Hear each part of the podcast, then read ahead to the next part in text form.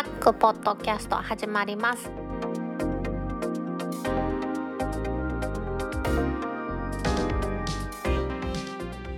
2021年1月15日タックポッドキャスト2第128回目の始まりです。今日は128回切り番です。この番組は天王寺アップルクラブの大道とコメントのコーナーからはタックメンバーの北尾姫とお届けしますが今日はオープニングから天王寺アップルクラブ音楽部長の柴さんに来てもらってます。柴さん今日もよろしくお願いします。はい、えー、柴です。今日もよろしくお願いいたします。はい。あけましておめでとうございます。あ、おめでとうございます。今年もよろしくお願いします。今年もよろしくお願いします。本格的配信第一弾なんですね。一週お休みしての。そうです。一週お休みしてね飲みすぎましたね。飲み過ぎました。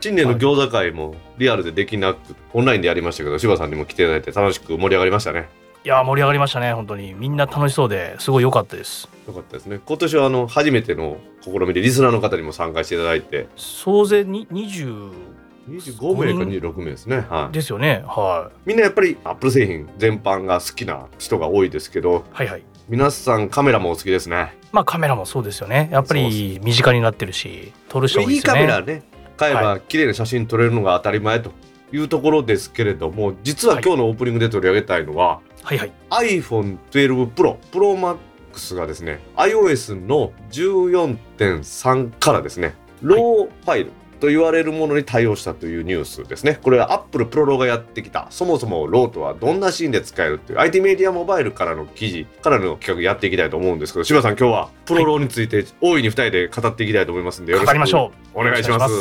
はい。柴さん使ってますか？ところで？プロローでの写真はですね。まだテスト的な感じなんですけども、使ってます。ローで撮るっていうのはもうデジタルカメラ特に一眼レフとかミラーレス一眼では当たり前ですけれどもこれのメリットっていうのはどういうとこやっぱりあるんですかね？もうメリットはやっぱりあの、うん。後から色味とかですねこういったものを自分の好みとか、まあ、記憶している色とか、い。そういったものに調整をするっていうその時に画質が破綻しないといいますか、うん画質を保ったまんまいろんなさまざまな調整ができるっていうのがもうローの一番のメリットだと思いますね。うん。フィルムの頃なんかでいうこの現像っていう作業を行うっていうことなんですねやっぱり。っそうですね。はい。現像と言いますよね。てことは iPhone なんかでカシャカシャ私ら撮ってんのは何でしたっけ？なんか今アップルがすごいシステムを作ってコンピテーショナルフォトグラフィーとかっていうやつで我々のなんか見やすいようにと言いますか綺麗に見えるようにってやってくれてる。それもこれカメラの中というか iPhone の中で現像されてるっていうことなんですそうですね、まあ、合成して現像してっていうのは、まあ、かなり複雑なことをね iPhone はやってますもんね。でそれをあえてですね現像されない、まあ、生のデータというはい。未処理データっていうんですかね、はい。それを残してくれるということがやっぱりメリットということなんですよね。そうですね圧縮してしまうとうん元、に戻せないっていうのが不可逆、はいも戻すことができないデータになっているんで、はいい、じった後さらにいじり直すっていうのが、まあ、JPEG とか HEIF からはい。調整をするっていうのはそういったことになるんですけどやっぱり RAW っていうのはね元のセンサーに入ったそのままのデータから触ることができるのでいじったものをさらにいじるっていうよりも本当素の状態から作っていけるっていうのは特に細かいディティールとか見ると相当な差が出るんで、まあ、逆に言うとレタッチしなければ RAW で撮るとデータのファイルサイズが10倍ぐらい大きくなるんで、うそういう意味ではメリットっていうのはいじらなければないかもしれないですよね。うんその今ちょっと出ました JPEG とか FIF ですね。JPEG はまあおなじみですよね。圧縮されてて、容器とってください。不可逆。不可逆。はい。姫やったら突っ込むかもしれないですけど僕は OK です。はい。不可逆なデータで、まあ、行ったり来たりできないってことですね一回 JPEG にしてもらうしてしまったものは元のデータには戻せないっていう、ね、戻せないですね。はい。ってイメージですね。で、HEIF っていうのは iPhone なんかで採用されてる画像圧縮形式っていうことですよね。そうですね。JPEG よりもさらに効率がいい、まあファイルサイズが小さくて上手に圧縮をしているっていうような、まあそういうイメージだと思いますね。うんはい。どちらもやっぱ圧縮ですので、1枚につき、まあ、3メガとか4メガ、まあ、5メガぐらいまでだっていう感じですが、ローですね。ローファイルだったら、私が使ってる、島さんにお勧めされて使ってるアルファシリーズなんかだと、大きいのだと50メガとかになるじゃないですか。なりますよね。はい。なりますよね。これが Apple Pro の場合でもやっぱり30メガとかそれぐらいになってしまうってことなんですね。なってしまう。結構思ったよりも大きいなと思いましたね。その代わりに写真データそのものを全く圧縮せずにここの素子にはこういう色がついてますよというようなものを残してくれるっていう感じなんですかね。そうですね。なのでやっぱり iPhone で撮る写真っていうのも、はい。昔のね iPhone の本当記録として、はい。はい。とりあえず撮れるっていうものからうん。ものすごく進化してもっと一歩二歩進んでコンレジいらずに完全に今もうなっちゃってると思うんですけども、うんどっか旅行に行った記念で風景撮るとかうん人物撮るとか将来何か調整する可能性があるだろう写真を撮る時っていうのはやっぱりローで撮っておく意味っていうのは必ずあると思いますよね。なるほど。そうですねもう写真を撮影して暗いところをちょっと明るくしたりっっていう、まあ、こういう単純な処理一つとっても RAW で撮ってると全く違った結果になりますね。私もその RAW で何枚か写真を撮ったんですね。iPhone でも撮ったしそのもちろん α の方では RAW で撮ってるんですけれどもはい。暗いような感じがするんですよね。そうですね。あの HEIF とか JPEG の方が処理されて見やすく明るくなってるんで、はいはいパッと見はなんかこうダイナミックレンジがこうねすごく広くてパキッとした感じに見えますよね。はい RAW はそれに比べるとちょっとおとなしめの色使いで登場されてると思います。でもそれを現像ソフトなんかを使うことによって自分のイメージに合った色に合わせていくっていうことができるんですよね。そうですね今だと特に iPhone1 台で完結するんだったら Lightroom はいはいはいはいはい。 RAW で撮影したものをもうは iPhone のその Lightroom で読み込んではいそこで調整ってできるじゃないですか。はいで特に RAW で撮影する時にやってもらいたいなと思うのは暗い影が入ってる暗い部分をはい。シャドウっていうものを持ち上げるっていう暗いところを明るくするのにシャドウっていうパラメーターがあってはい。それを上げるとすごく分かりやすいんですよね。今の話はじゃあ、い iPhone の12 Pro が12 Pro Max で撮って、はい iOS 版のライトルームですか？ライトルームはいそうです。自分のところで iPhone 一つでもう現像までできてしまうっていうことでいいんですかそうなんですよね。それを考えるとすごいことですよね。今までアルファなんか撮ったやつなんかでもライトルームクラシックなんていう Mac のソフトウェア、はいはいはいアプリを使って現像してましたけれども iPhone 単体でそこまでできるっていうことなんですねもう iPhone 単体でローで撮って現像してっていうのがもうその場でできちゃうっていうのはすごいことですよね。すごいじゃないですかさらにそこでのパラメーターでシャドウですか？それを上げるっていうことをやる上げるっていうのはこれは特にその JPEG とか HEIF みたいな圧縮のファイルで影の部分を上げるとやっぱり圧縮する時にその黒とか白い部分っていうのはもともとのデータ容量が少ない単純な部分なので,、でそこをこう暗がりを上げたりすると明るくしようとしたりすると細かく見るとあの本当はなかったような色が混じっちゃったりしてるんですよね。ノイズのノイズとかのがこうて点のようになったりとかして。いわゆる JPEG っていうのは圧縮圧縮って言ってますけど同じような色だったら繰り返しだから表現が簡単やから、はい。まあ、データ量が少なくなるって言いますけどそれで暗いところはなんかまあく黒みたいな感じでみんな同じにしてしまったりしてこの辺黒いからって間引いてるような状態になってますよね。でその時にこれ色の情報が狂ったりしてあれですね見た感じは全然違うような感じになる見た感じが違うっていう。暗い中にもはい。もともとのデータが入ってるので、そこをうですね。ーっと持ち上げるとその中にこうなんていうんですか、まあ、例えば森の中のですね葉っぱとか写したとしたら、一枚一枚のこの輪郭なんかが出てきたりするような感じなんですよ、ね、あおっしゃる通りですね。その時にやっぱローってものすごくあの威力を発揮すると思ってます。そうするとですねカメラ側のセンサーサイズとかも大きい方が絶対有利ですねこの辺でやっぱりそうなんですよね。あのプロマックスはセンサーサイズ大きいんで、そのデータをそのまま保存してくれてるローっていうのはもうセンサーサイズ大きいっていうメリットはより出てくるとは思いますよね。実際細かく比べてるわけではないですけれども、そうなるとそのやっぱりプロマックスは今回柴さんじゃあ選択としては大正解だったわけですね。まあ、この辺もねいろいろ見据えてたっていうのもありますけれども、カメラとして考えたらやっぱりプロマックスはいいデバイスだと思いますね。まあ、ちょっとお値段は高いですけどね。まあそうですね ただねもうカメラとそれこそ現像する昔で言うとねパソコンが一緒になってるみたいなもんじゃないですか撮影してすぐにそのデバイスで現像してっていうのはなんかもう10年20年前にこんな話したらびっくりしますよねもうそうですよね。本当そうですよね。はいありえなかったような話ですよねそうか。でもなんかそういうふうに考えるとやっぱり RAW で撮るっていうことはその後の展開を考えた時にはいいんですね。そうなんですよね RAW データっていうのはまあはいなんか一般名みたいな感じなんですかね。Adobe の DNG っていうんですか？はいはいはいはい。拡張子がそれで残るっていうアップルの ProRAW もそうですよね。そうですね。 Apple ProRAW も DNG ですよね。そこでそのニコンとかキャノンとかメーカー、まあ、ソニーもそうですけれどもそれぞれが独自のフォーマット使ってますからはい。将来的に考えてそれが読めなくなる可能性もある。読めたとしてもそのうん。 RAW、今のやっぱりカメラってかなりいろんな補正とか細かいことをいろいろやってくれているので、うん単純なデータとして残ってもレンズの歪みとかそういった調整をしてるとか、はいこういうのを将来にわたってしっかりと保証してくれるっていうのはどこのメーカーもしてくれないんですよね。なるほどそのやっぱりアップルを使っているとちょっと安心できるかなと思いますね。ソフトのバージョンアップとかでね使えなくなったりするっていうことが基本的にはないと思いますよね。そうですね大体過去のやつをまあ見捨てるということはあんまりないですもんねまあ、ローで言うと本当に標準的なデータ規格だと思いますけどプロローってなると iPhone 独自のいろんな調整されるべきデータとかい調整するパラメーターみたいなのがうん。多種多様なものが中に含まれてると思うのでなのでローで撮っても iPhone でパッと見ると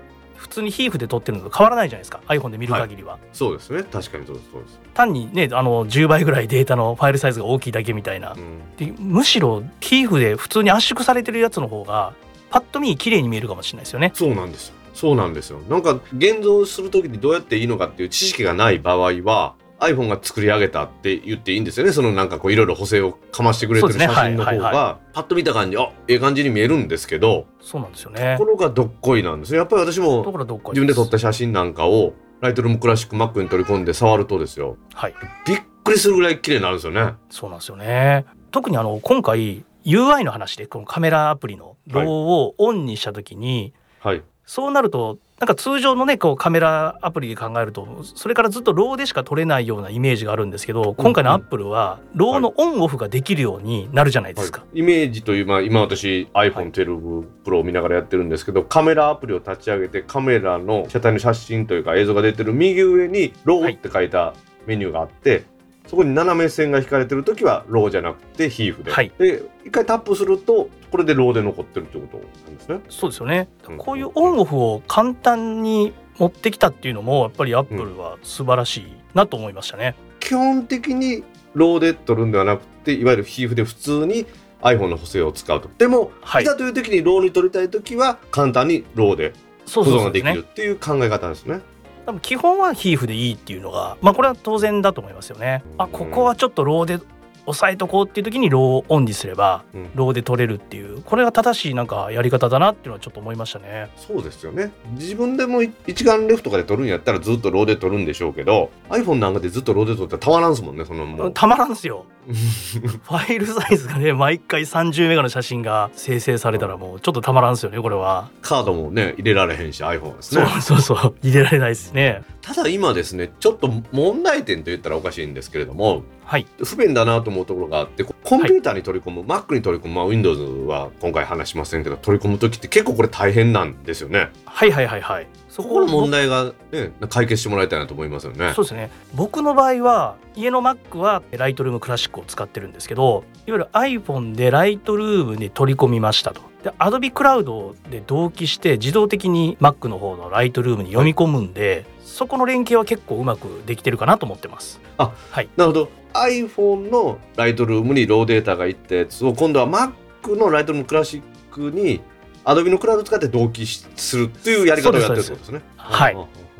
そうすれば簡単に Mac にも行くってことですか？Mac にも持ってい。きますはいってことは Adobe の力を借りなあかんわけですね。まあちょっと Adobe の力を借りてはい、はい。お布施は必要なんでううまく活用した方がいいかなと思ってやってます。そうじゃないとなんか取り込むの結構大変みたいですよね。そうですね。大変ですね。あとはまあフォトストリームで写真アプリに取り込むっていう方法もあるとは思うんですけどもただまあそこから現像を本格的にやっていくってなるとそこはなかなか一貫性がないかもしれないですよね。でやっぱりカメラじゃないっていうところなんですかね。そうですね。カメラではないという、これはカメラだったらそのデータを簡単に映せるんですけどそうじゃなくて iPhone で基本的には単体で現像まで終わらせるという JPEG にしてから取り出すっていうのが基本なんですけれどもこのマニアックな我々ははいどうしてもですね、あ の加工したくなりますもんね。そうなんですよねやっぱり大きな画面で見ないとなかなか難しいですよねやっぱ Mac に頼っちゃいますよね頼っちゃいますよね。いやでもこれ可能性が広がると言いますかこれからの展扱いがまだまだ期待できる感じですよね。そうですねとにかくローで保存しておけば後からいかよりもできるっていうとあれなんですけど、うん。まあ、そういう感覚で間違いないと思うのでローで取っておけば将来いろいろそういうレタッチの楽しみが将来にわたって楽しめるっていうのがありますよね。まあ僕ね飼ってる犬を撮った時に、特に Mac の画面とかでちょっと拡大してみた時に JPEG で撮ってちょっとその色味を調整したりすると、毛並みとかがちょっとの絵の具で塗ったようなのっぺりしちゃうんですよね。あーワンちゃんのその毛の一本一本のこの一本一本が。表現というかそういうところがですね。はい。まあ、正直 iPhone で見てもわからないレベルなんですけども、はいはいはい。ただローで撮るとやっぱりその毛並み一本一本のディティールが残ったまんま明るくしたり色味をちょっと変えたりっていう全然そこが画像が破綻しないんで。やっぱりさっきの不可学の話ですね、はい。周りの色が近ければ、もう一つの色として残してしまう JPEG に比べてプロローであればローであればそれのデータがちゃんと残ってると、一本ずつの表現を変えずに色を変えたりだとかその明るさを変えたりするのができるということですね。そうなんですよねで結構暗がりを上げると本当になかったような色が JPEG とか HEIF っていうのはどうしても混じってるんでそこで色味を調整するとやっぱりなかった色に引っ張られてうん正確な色が出出にくくなるっていうかソフトウェア的に判断できなくなるとかそういう弊害はやっぱりどうしてもこれはもう仕方がないことだと思いますよね。画像の表現の可能性の広がりというのははい、Apple Pro だいぶ期待できますね。いや期待できますね。まあ、今後やっぱりディスプレイってもっと良くなるじゃないですかきっと。はいはい、そういった時に多分威力が発揮されてくるだろうみたいな。そうなってくるとそのライターさんとかの取材なんかもですよはい、ライターさんとカメラマンさんが一緒になって行ってるとかでよく見たじゃないですか。はいはいはいはい。あんなんじゃなくなってくるってことですね。iPhone の12 Pro Max を持って行って、それで写真撮って、なんやったら対談を録音してですよ。はい。ほんでできるっていうことになりますよね。十分でしょうね。まあパソコンより高いですからね。まあそう。パソコンより高いですからねほんまに。いちょっとじゃあ私も ProRAW を勉強して ProRAW で撮ってみようかなっていう気に今なってしまいましたね。やもうバシバシ取ると大変なことになりますけどここぞっていう時はとりあえず押さえとくっていう。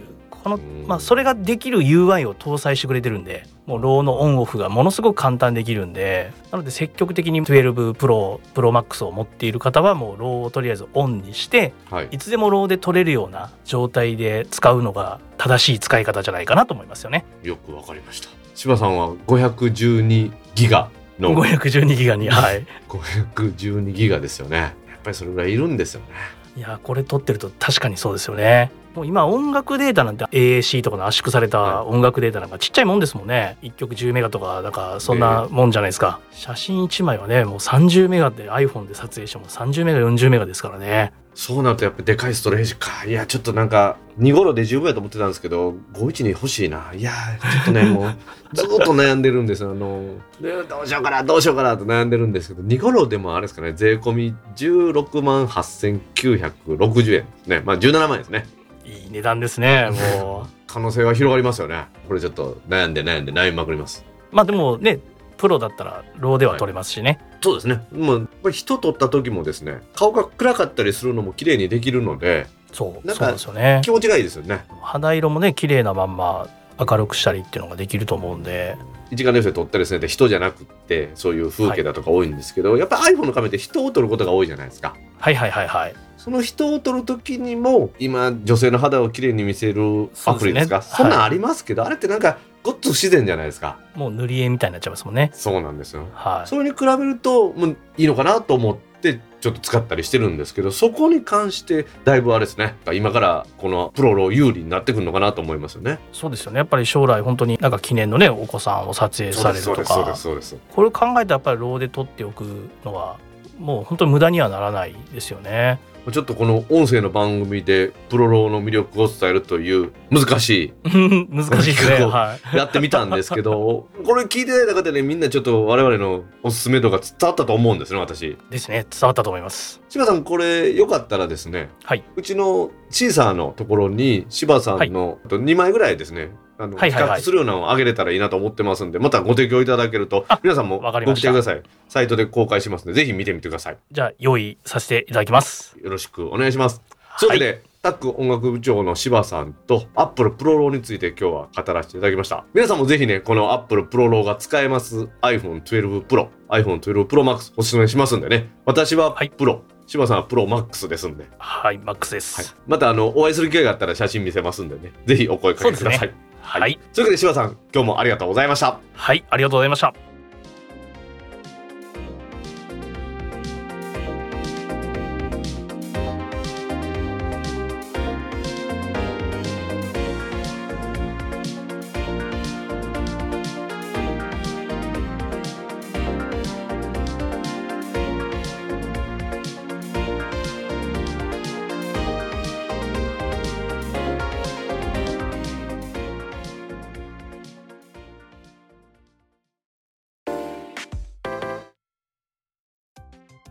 公式ツイッターアカウントでリツイートした記事を紹介します。EKYC 二要素認証二段階認証は万全。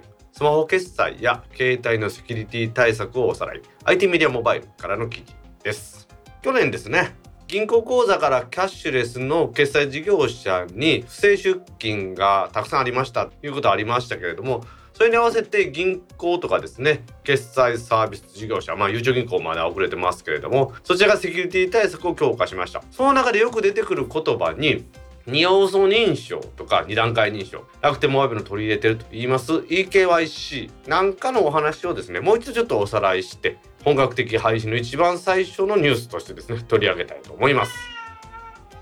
やはりですねスマホ決済の不正利用が行われたということで一番問題となりましたのは本人確認本人確認も大きく分けると2つありましてその人が確かにその人である大道が大道本人であるということを確認します身元確認と。いうものとアクセス今しているその人が確かにその人であると。大道という人が本当にアクセスしているという当人認証という2つの意味を持っています。この2つで本人確認と言いますがこの2つの意味はだいぶ異なってますのでちょっとね区別して今日はお話していきたいと思います。一つ目のその人が確かにその人であるという身元確認はほんま文字通りですね。その人が確実に本人であるというのを明らかにするためには人が見るんであればですね公的な身分証明書運転免許証とかで、ね、写真入りのマイナンバーカードとかそういうのが代表例ですけれどもあとそこにはですね住所や氏名とか電話番号が登録したということで人が見てもらうんやったら簡単にこれは本人の確認できますね。こういうのを KYC Know Your Customer というふうに言ってこれ頭文字で KYC って言うんですけれどもそれが出てきました。EKYC ってのはエレクトリック電磁的なということで EKYC なんて言われてます。でそれ EKYC は基本的にはですね写真付き顔写真付きの身分証明書をスマホのカメラなんかで撮影してやります。その時に表撮ってください。裏撮ってください。そして斜めに撮ってきちんと厚みがあってですねコピー用紙ではないということを確認します。さらには本人の顔を自撮りするんですね。その時に自撮りする角度なんかもこれランダムで指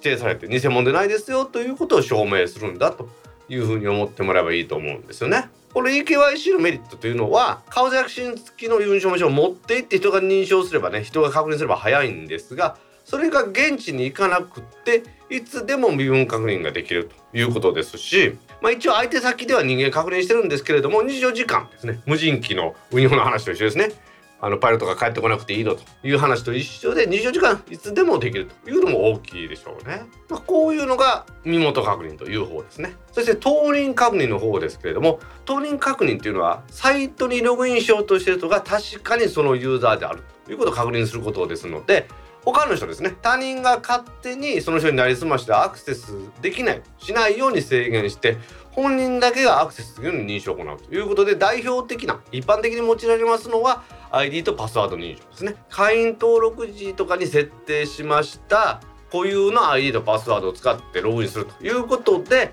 パスワードというのは他人に明かすものではありませんので当人しか知れない情報として当人であるという認証を行うということなんですね。このパスワード認証はですね簡単ですから広く使われてますけれどもパスワードを他人が知ってしまえば誰でもこの認証を突破できてしまうということで簡単なものだと推測も可能ですね。生年月日とかで言ったらですね。ですから一定以上の長さと複雑さを備えたパスワード他のサイトでは使い回してないっていうことも重要でしょうね。でよく聞きます二要素認証と二段階認証の違いなんですけれども二段階認証ということは認証を二段階にするということでセキュリティレベルを上げてます。よく使われてますのは ID パスワードに加えまして登録した電話の番号携帯電話番号に SMS を送信してそこに記載された1回だけ有効な番号を入れるというのですね。これはワンタイムパスワード OTP とかっていうふうによく言われますね。それに対して2要素認証のですね。はパスワードや暗証番号の記憶認証。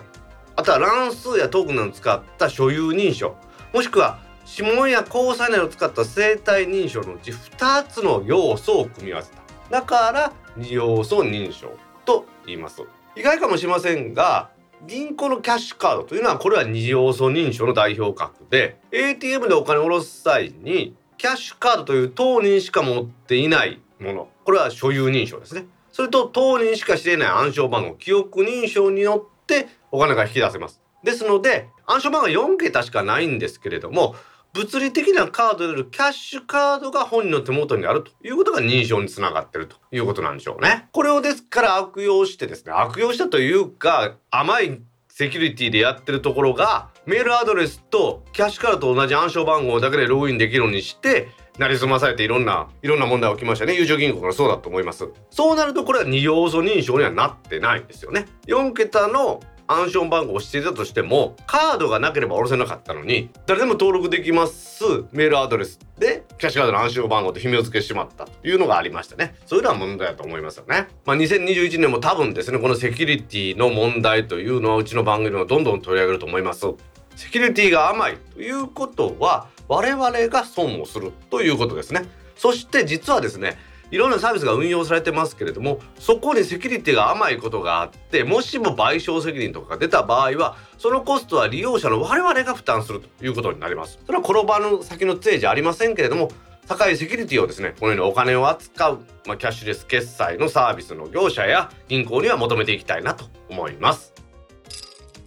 世界初 Apple Watch で登山専用の文字盤機能リリース。PR タイム JP からの記事です。山レコと言います。登山用の SNS や地図アプリを提供してますサービスが Apple Watch の文字盤上で登山の状況を確認できますサービスを開始しました。これはですね Apple Watch の文字盤を作る際のコンプリケーションいうものを活用してこのサービスを実現していると。この山レコのコンプリケーションを使いますと登山中に腕を傾けて Apple Watch を見るだけで現在の登山ペース標高のグラフあとは予想通過時間下山予想時間予定の進行状況というものを確認できます。スマートフォン地図アプリの登山計画機能だとかですね Apple Watch の登山地図アプリというのをこれをもうすでに提供してるんですがこれと組み合わせることでより正確に登山の現在状況を把握して安全に登山を進めることができるということでかなり注目されています。このコンプリケーションを使うっていうのはかなり裏技っぽいんですけれども素晴らしいと思いますね。今回提供しますコンプリケーションはまあ6つなんですけど5つなんですねというのがですねアプリアイコンも含めますと6つなんですが機能があるものとしては標高グラフですね。これは文字盤の右から左まで一番大きく使うど真ん中のところにやるようなそんな大きなグラフです。あとは歩くペース。予想通過時刻。予想下山時刻。予定の進行状況。文字盤の左上とか右下に小さく丸だとかあとはこうアーチ型みたいな文字で出てくると思いますけどああいうような小さい情報として文字盤に組み合わせる。という風になっていますね。ですのでこのコンプリケーション今言いました6つまあ機能的な5つですがこれを好きに組み合わせることができますので別に標高グラフがいらないという人は標高なしでもいいですしペースもいらないという人はペースなしでもできますが最大でこの5個のものが表示できます。大でもですねアプローチ実際やってみて5個を表示させてさらに時計がですね表示できますので結構便利だなというふうに思いますよね。もともと Apple Watch に地図を表示させます。山レコのアプローチアプリもありますのでそれとの間はこのデジタルの流図ですね。デジタルクランを押すことで文字盤が切り替えれるということですからこれ結構便利なんじゃないかなというふうに思うんですよね。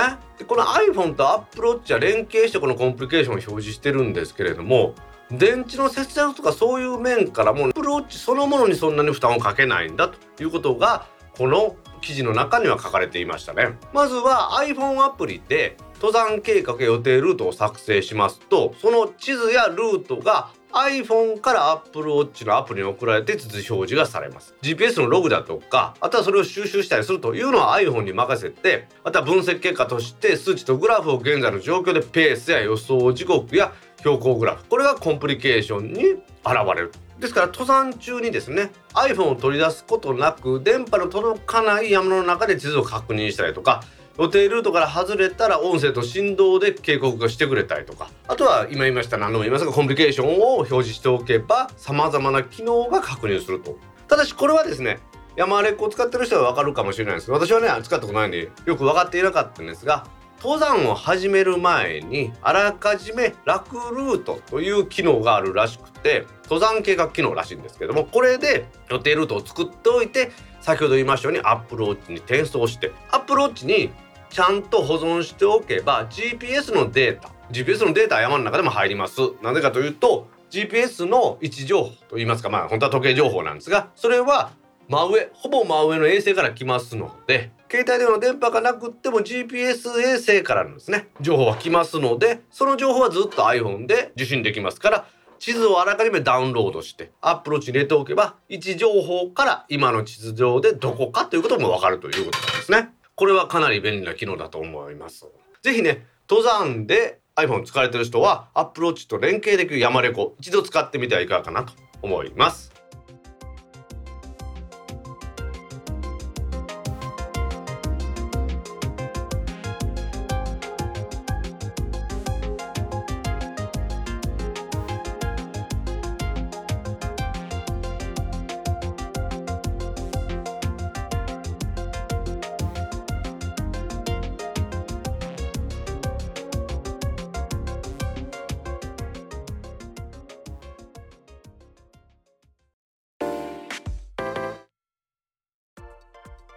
ポッドキャストにいただいたコメントを読んでいくコーナーです。このコーナーからはタッグメンバーの北尾姫とお届けします。皆さんコメントありがとうございます。今週もコメントありがとうございます。ツイッターでハッシュタグタックキャストとタック宛てにツイートいただいた中から一部を紹介します。はい、お願いします。お正月早々の配信お疲れ様です。今年もよろしくお願いします。ゴーゴー秀則さんゴーさんから1月1日1時46分にツイートいただきました。はい、秀則さんコメントありがとうございます。ありがとうございます。今年もよろしくお願いします。ゴーゴーどうにか本格的配信をね、また2021年も開始することができました。はい。いや秀則さんがなんとね、うん1時間46分後に聞いてコメントくれるってちょっと嬉しいよね。本当に1時46分ですもんね。うん。うちの番組結構ね、夜中に聞いてる方多いんですね。その配信になった瞬間にね。うん。その方にはもう朝まで待たしてる時があるっていうのがちょっと申し訳ないですね。当日か翌日にコメントもらうことが多いもんね。まあそうですね。ありがたい今。週はでもまあ1月1日に配信したのが悪かったのか皆さんやっぱお仕事の通勤とかで聞いてる方が多いみたいでちょっとコメントはあんま多くなかったんですけどまあまああその、うね。はいありがたいコメントたくさんいただきましたんでもううちはね金曜日に配信するように今年も頑張っていきますんでねよろしくお願いしますよろしくお願いします。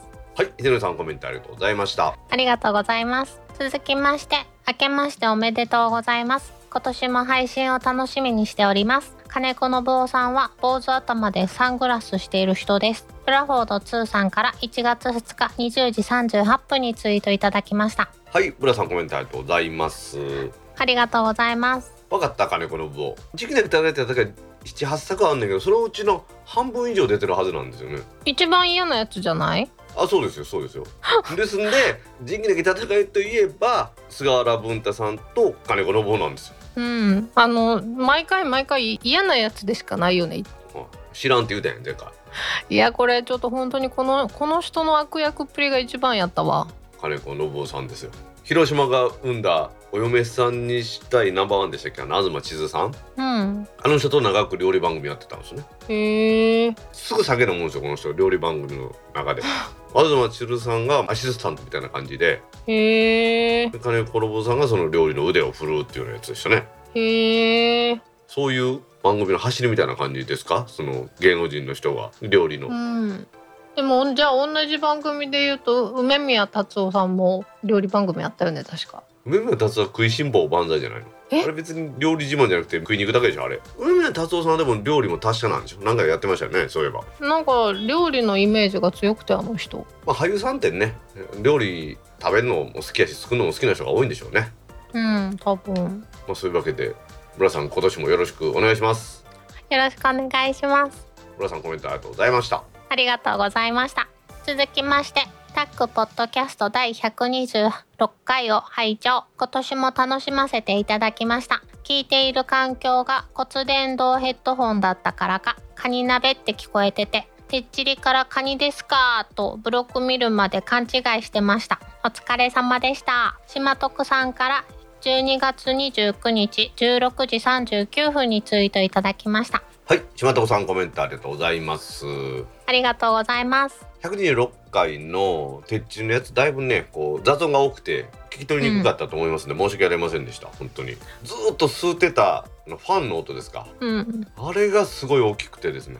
あの焼肉屋さんにあるようなやつがドンってあったんだよね真ん中にね。そうなんです。よあれが大変やったんです。大変というかあれの音消すのが大変でまあちょっとだいぶ音が悪かったんですよね。カニも食いたいですね。カニっすね。でもカニってさ、はい。もうほんまに喋らんくならん？カニはまあ喋らんくならんっていうかめんどくさいんでわし好きじゃないんですよね。寿司屋さんとか行ったら剥いてくれるやつあるじゃないですかカニ。うん。セコガニとか特にこう綺麗に並べてくれるよそうそう。ねこれに詰めてくる。ああいうのは好きです。そんなに言うほどカニって食べられへんしね。カニの鍋食うてないな。なんっていうかさ最近そんなに飲みに行ってないからじゃないの？あそうやね。忘年会とかもないやん。新年会もないし。忘年会新年会そうねないね。タクシーの餃子会もこの前オンラインでやりましたからね。ね。え、まあ、あれはあれでちょっと楽しかったよね。いろんな人のいろんな餃子が見れたからね。神鍋ですよ。神鍋 そっか神鍋がカニ鍋に聞こえたんや。そうそうそうそうそっかそっかそういうことか。鍋もねやっぱり今 IH のお店多いよね。やっぱり火災とかそんなんも危なくないからいいんでしょうね IH の方がね。うん。で楽よね。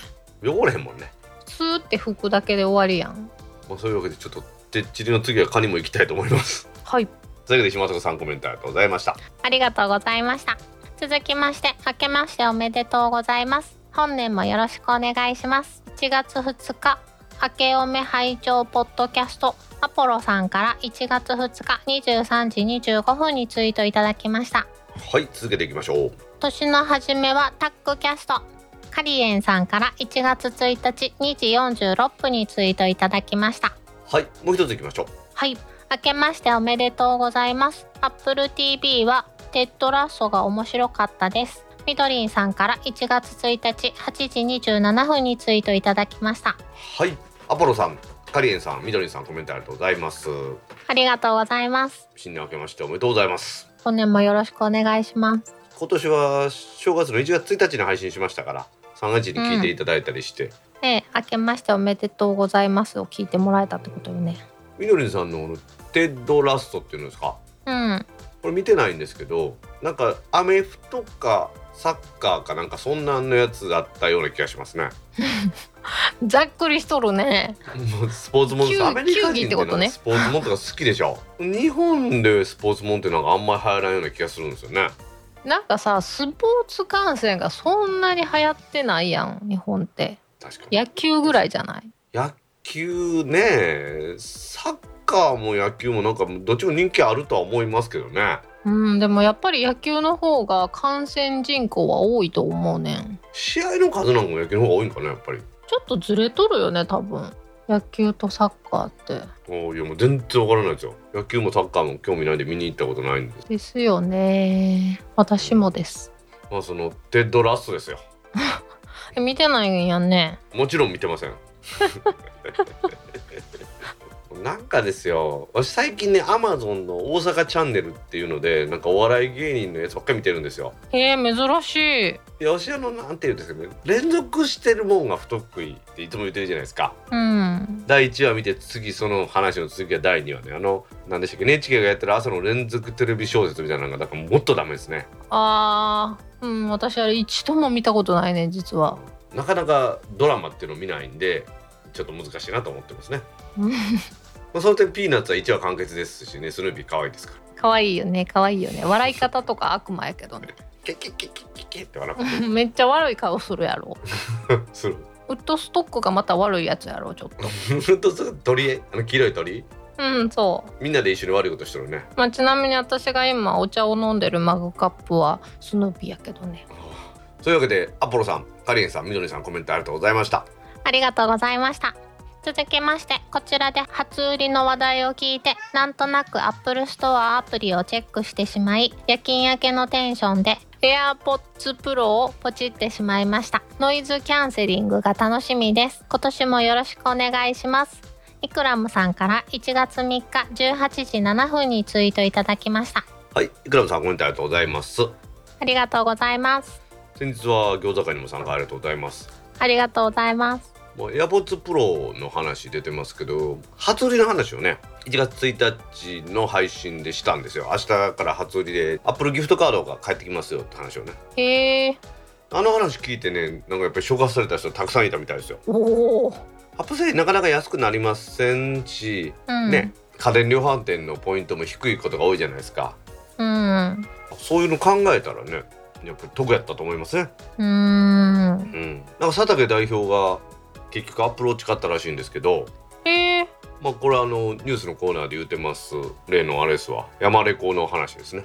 あこの前の定例会の時に発表したんでそれを聞いてあええわって買ったみたいですけどいや佐竹代表が言うにはうん。キャッシュレス決済サービスで何パーセント返ってくるとかになるじゃないですか。うん。あれで組み合わせて家電量販店のポイントでやるとなんか10%以上返ってくることがあるって言ってましたね、ーへえ、うん、なんかキャンペーンとかで家電量販店がポイントを10%返してくれると。うん。さらにはそのなんとかペイのサービスでどこどこの量販店で使ったら5%還元とかあるじゃないですか,、うん。うん。だからそういうのをだからうまいこと組み合わせたらええよって言ってましたね、へえできる人は違うね。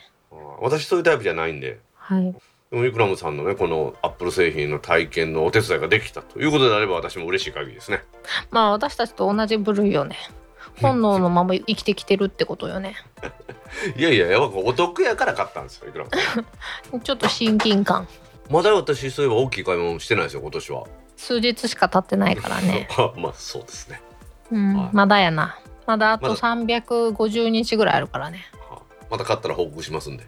あはいというわけでイクラムさんコメントありがとうございましたありがとうございました。続きまして、ひまちゃん、東京でフグを食べないは絶対ないです。毎年必ず食べに行きます。家庭フグはあまり聞かないですが、大木豊重さんから1月3日15時23分にツイートいただきました。はいもう一ついきましょうはい、遅ればせながら明けましておめでとうございます。仕事始めの通勤習慣、拝聴再開しました。てっちり自宅でやると多すぎ発言に激しく同意しました。最後、ノルマみたいになって食べてた自分を見られていたのかと焦るほど、サカゼプラスさんから1月6日20時55分にツイートいただきました。はい大木さんプラスさんコメントありがとうございますありがとうございます。まあ、大木さん、まあ、食通ですからねいろんなもんお好きですからフグ東京で美味しい店ご存知なんでしょうねいやー多分ね大木さんはセレブだからなんだと思うのよね。家ではやっぱり食べない家庭婦がねあんまり聞かないってことですね。うーん。でも私昨日お鍋したんやけど何鍋にしようかも決めてなくていつものライフに行ったら普通にフグ売ってんねんね。売ってるやで。びっくりした。知らんかったわ。売ってるライブで売ってる？言うとる。や んほんまに売ってるわと思って。私も今日鍋にしましたよ。今日はねカレー風味もつ鍋にしました。へえ大道さん鍋の素使う？いや私は使わないですよ。今日のは鶏ガラで出汁を取ってうん。でその鶏ガラにうん。醤油とみりんとお酒を入れてでそこにカレールーを溶いてだいぶ少ないですけどね、量は。うん。でカレー風味になったところでもうちょっと醤油で味付け味整えて作りました。えー、美味しそ美味しいですよもちろん。うわー。で最後は中華ラー麺メン？ね。え中華麺です私も昨日結局フグ見ながらもつ鍋にしてん。もつ鍋したいですもつ安くて美味しいやん。いやもつは意外とね島町は安くないっすよ。えー、でもフグよりも断然安かったで。5まあフグよ分のり安い。1やったで、ふふぐより安い、うん。ただちょっと安いと思っていっぱい買いすぎて最後の方顎取れるかと思った、あの一人150から200ぐらいですかね。そんなもんなんや。うんまあそんなもんでしょうね。あとやっぱりもつ鍋ってもやしいっぱいいるじゃないですか。私ニラとキャベツ大量派。ああだったらやつももちろんいるんですけどね。もやし美味しいですよもやし。意外とごぼうが美味しかった。ああごぼういいですね。一本で買ったりすると余ってしまったりするのでちょっとなかなかね家では入れれないですけどね私は。ああそう。ごぼう結構この季節何でも使えるやん、きん。ぴらでもいいね、うん筑前煮とか。筑前にもええけど余るんですよね。そう無駄に作りすぎてしまう。そうそうそう飲みに行くことが多いんで次の日もまた野菜とか置いとこうって言ったってまた使わなかったりするんで。私お休みが多い時は筑前煮を作って小腹が空いたらつまんだりとかしてる。夜あのちょっとお酒飲む時に当て代わりに食べたりなるほど、ね、そんなにカロリー高くないやん。カロリーとかその考えたことないな一度も、うんない。うん、塩分とかね気をつけなあかんなと思いますけどね。でもポテトチップスか筑前煮かっていうと筑前煮食べがち。いやポテトチップスが筑前ってね全然違うねんこんなもん。新幹線乗っていくか自転車こいでいくかみたいな感じになってるやね私さおつまみの種類あんまりこだわれへんのよ。日本酒飲みな飲みながらポテトチップスもいけるしポテロングもいけるし。私はそこはダメですね。もうお酒と食い物はもうセットですからね私にとってはもう全然大丈夫。なんやったらなくても飲めるし。今でもやっぱり冷蔵庫には赤ワインと白ワインとスパークリングワインは絶対置いてますからね。へえ。だいぶねウイスキーの数とかも減りましたけどね昔と違って。置くとこないんですよ。床に置いとかなあかんからですねテーブルの上とか置いとったらあいつは落とすでしょ。うん。なんやったらもう一番安全なのは冷蔵庫の中やろ。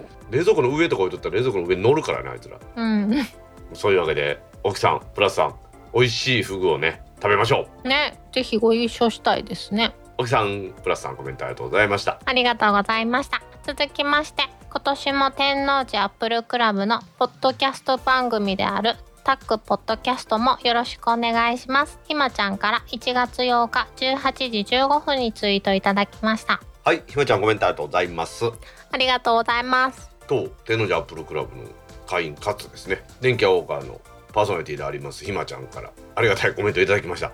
はいありがとうございます。皆さん今年もね天王寺アップルクラブのポッドキャスト番組ですよ。この TAC ポッドキャストよろしくお願いしますね。はい。なんかさ最近ひまちゃんとさズームしててもあ、うん。ポッドキャストの人だって思うようにならん？うん。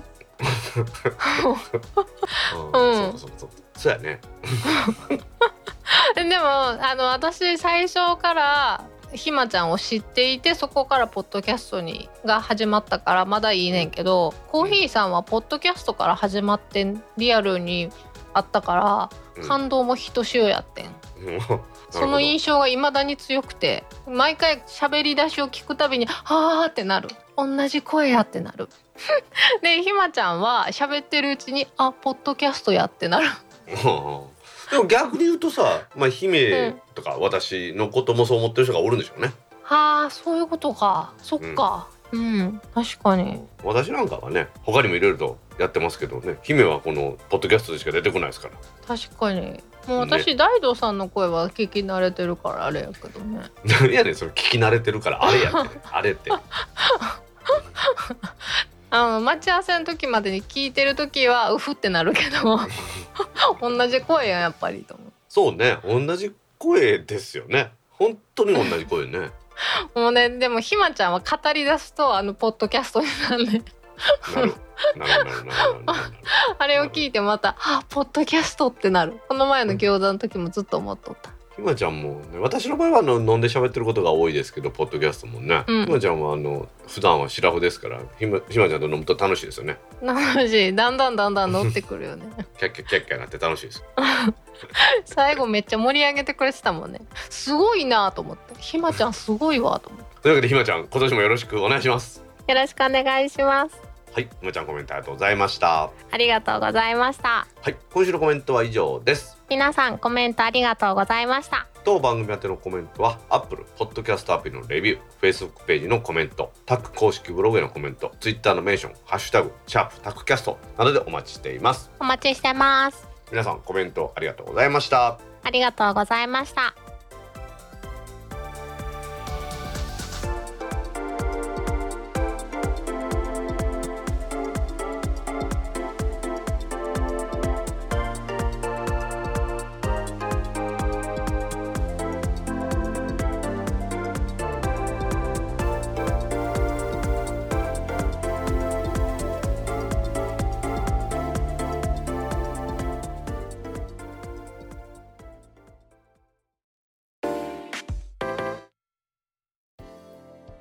ポッドキャスト2第128回もエンディングを迎えました。はーい。エイジム大阪の今年の一発目ですね。エイジム大阪フェブラリー2021というのを開催計画今してますので皆さんにその告知をさせていただきたいと思います。イェイイェイイェイイェイ。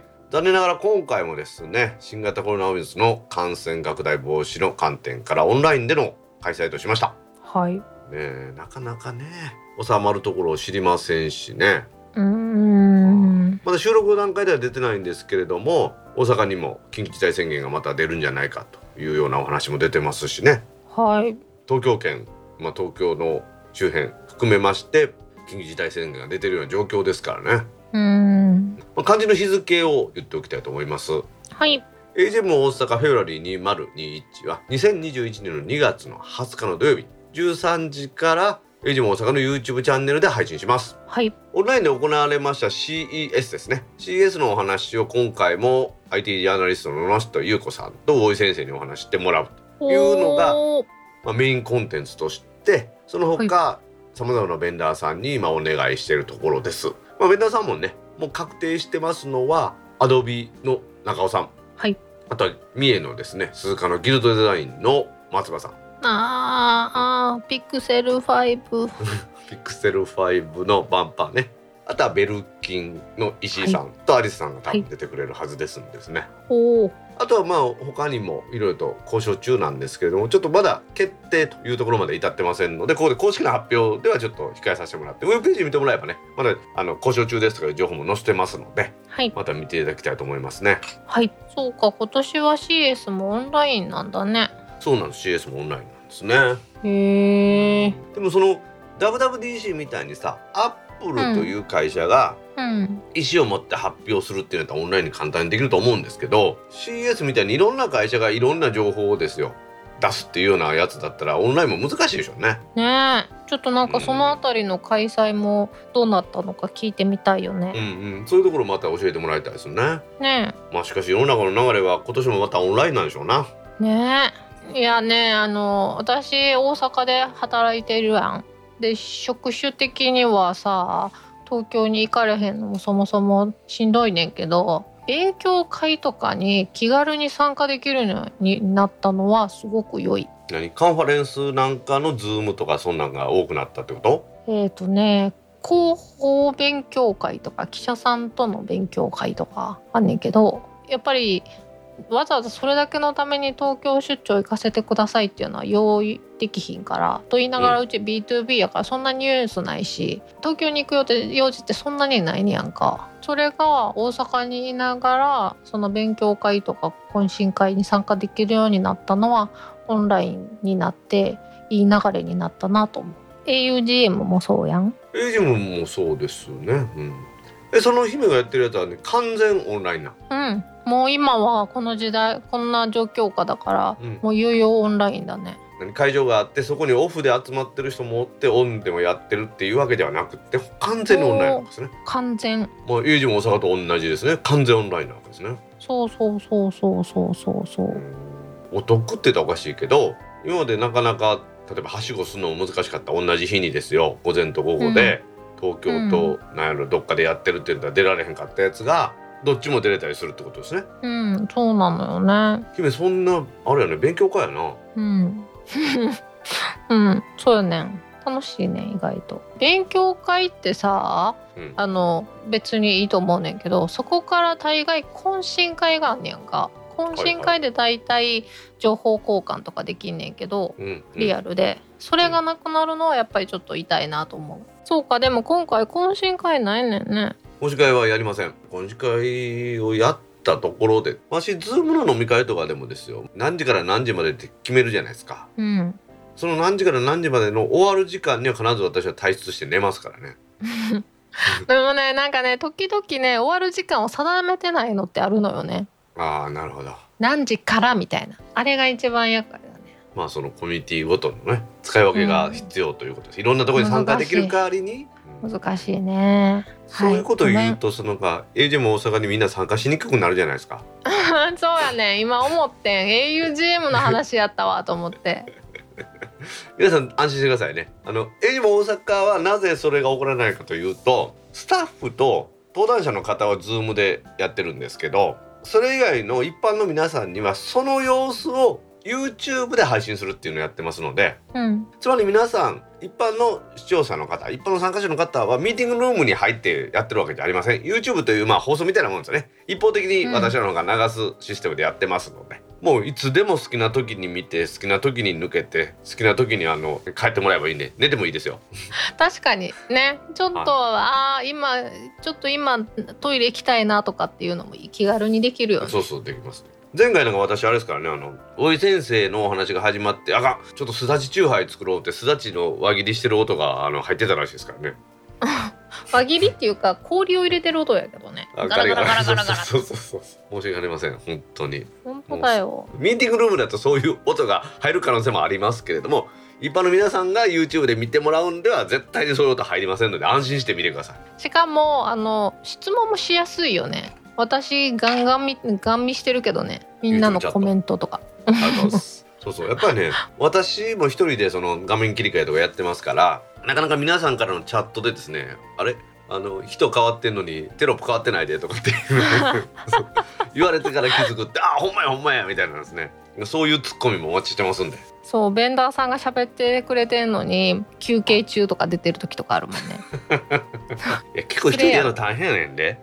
なんかさでも、ううん。ん、え質問が活性化する傾向にあるよねオンラインで、ね、あそうね。オンラインはねみんな質問しやすいからね。うん。なので本当はねこうスタッフが何人か集まってですよ。テロップ入れる人が横におったりとかね質問を聞く人が横におったりしたらええのかなと思ったことあるんですよ。うんあるけどそれやったら結局集まっとるからあかんなと思ってですね、うん。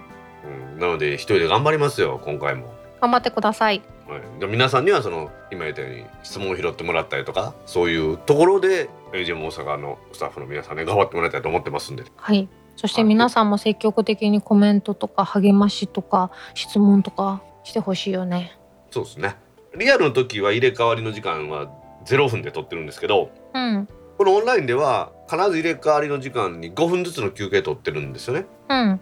で休憩いうかまあその間の仕切るタイムみたいなもんでそれでまあ質問毎回受け付けたりもしてますんでね、はい、リアルとは違うまた開催でやりますんでね。AGM の大阪皆さんサイトまた見てください。はい。というわけで今年2021年一発目の AGM 大阪は2月20日。2月の20日の土曜日の13時から AGM 大阪 YouTube チャンネルにて配信します。はい。えー参加登録と皆さん不要ですんでね。ぜひご視聴することによってご参加お待ちしてます。お待ちしてます。久しぶりの収録ですけど1週間休んでどうでしたか姫？うん寒かった。年末年始は寒かった。これ全然その収録が1週間お休みでしたっていう話とは関係ないやねん。いや年末年始やん？寒かったやん？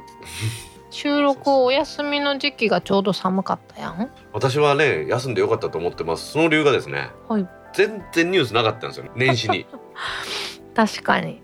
あれでもしもやる言うとったらわしもうだいぶひねり出していかなあかんなと思ってですね。じゃあ1日配信をして1週間休みっていうのが良かったんやね、よかったですよかったです。ちょっとうまくいったら来年もこのパターンでいきましょう、お今年の夏休みはないの姫？ないの？いやいやいやいやいや夏休みの予定あるんかなと思って、まあ、番組夏休みするんやったらその時は自分で間の人交渉してきてや。柴さん？ひまちゃんじゃないの？柴さんじゃなくて。だってひまちゃんは電気屋ウォーカーのものやもん。いやそこはまあコーヒーさんにでもお願いしとったらええんちゃうの？そっか。じゃあ山形におお願いに行こうかな。行けるんやったら。まあそれも手かもしれんね、まあ、そういうわけで2021年もこんな感じで手のジャップルクラブのポッドキャストタックポッドキャスト続けていきますんでね。皆さんよろしくお願いします。お願いします。それではタックポッドキャスト2第128回を終了します。はーい。次回のタックポッドキャスト2第129回は来週1月の22日金曜日に配信する予定ですはい。では皆さん来週も聞いてくださいねバイニャー。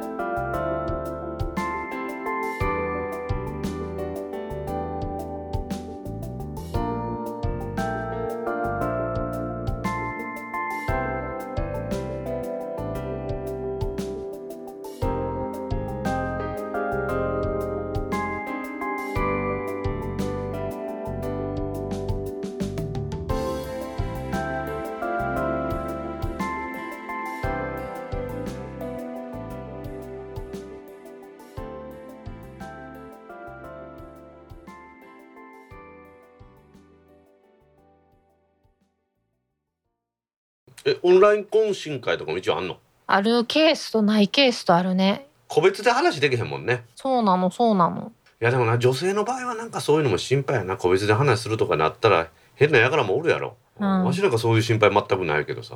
全くないことはないんちゃう？好きってなる可能性もあるやんか。もうなんかあの頭の光り方がたまらんとかあるかもしれないやん